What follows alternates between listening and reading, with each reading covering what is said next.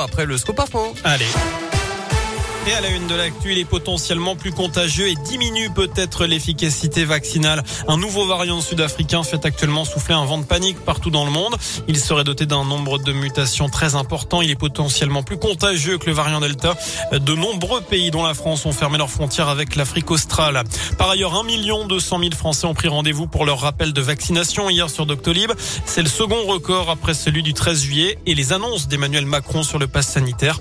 Cette fois, c'est le rappel vaccinal qui sera étendu dès demain à tous les adultes, cinq mois après leur dernière injection ou contamination. Et la plateforme tourne au ralenti aujourd'hui avec un délai d'attente pour y accéder et peu de créneaux disponibles pour l'instant.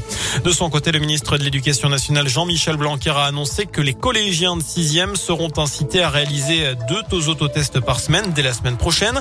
Euh, ce ne sera pas obligatoire donc et ce sont les équipes éducatives qui devront vérifier les tests fournis par les parents.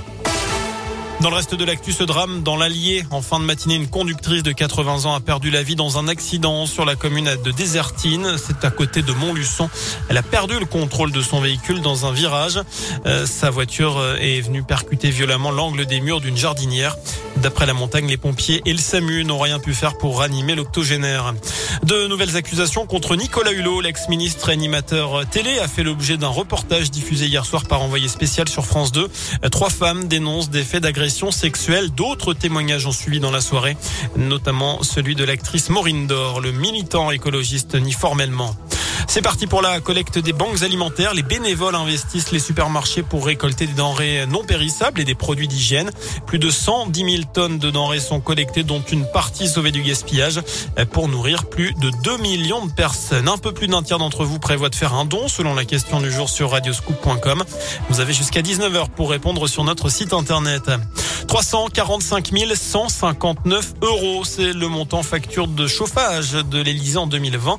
Le magazine Oui Demain publie aujourd'hui une enquête sur l'empreinte énergétique du palais présidentiel qui est toujours chauffé au fioul.